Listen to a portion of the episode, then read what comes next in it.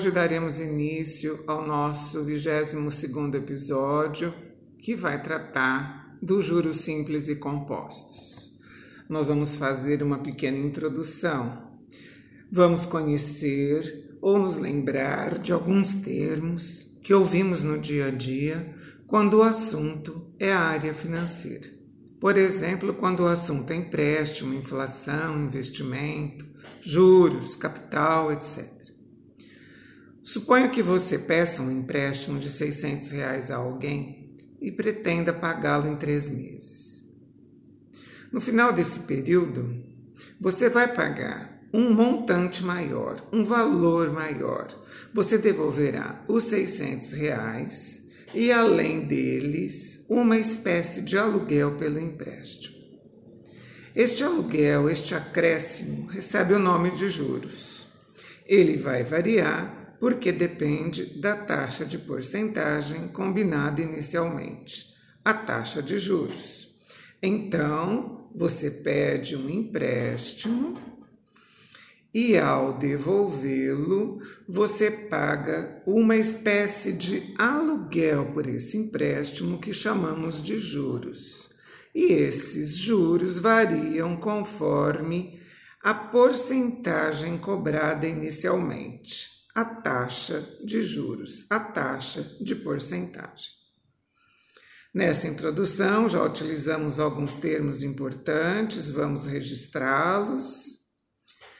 A letra C maiúscula corresponde ao capital.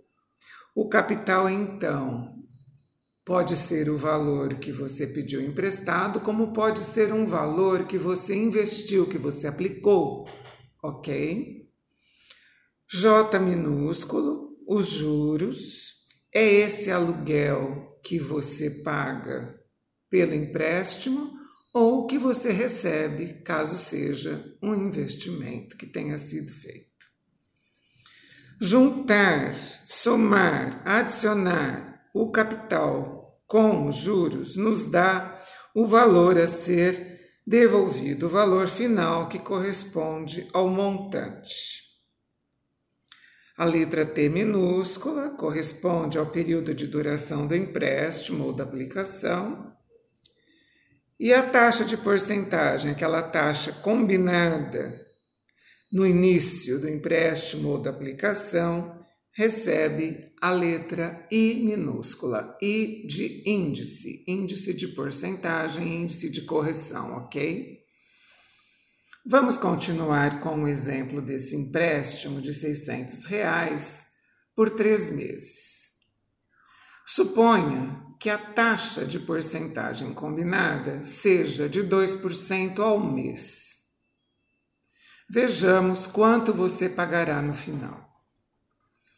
A taxa de 2% ao mês, a gente escreve sempre assim: o 2, o símbolo da porcentagem, a minúsculo ponto, M minúsculo ponto. Então, ao mês, ao dia, ao ano, são letras minúsculas seguidas de pontos. Então, se fosse 2% ao ano, 2% a ponto a ponto.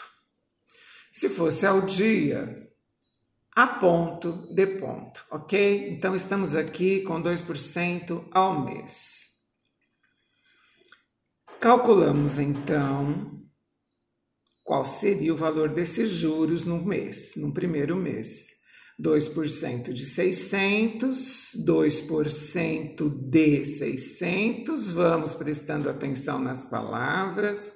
2% corresponde a 2 por 100, é uma fração, 2 sobre 100, 2 dividido por 100, vezes porque a palavra D significa sempre multiplicação, então 2%, 2 sobre 100, vezes 600. Se você quiser, então, você pode fazer a multiplicação de 2 por 600, que dá 1.200, divide o resultado por 100. Encontra 12.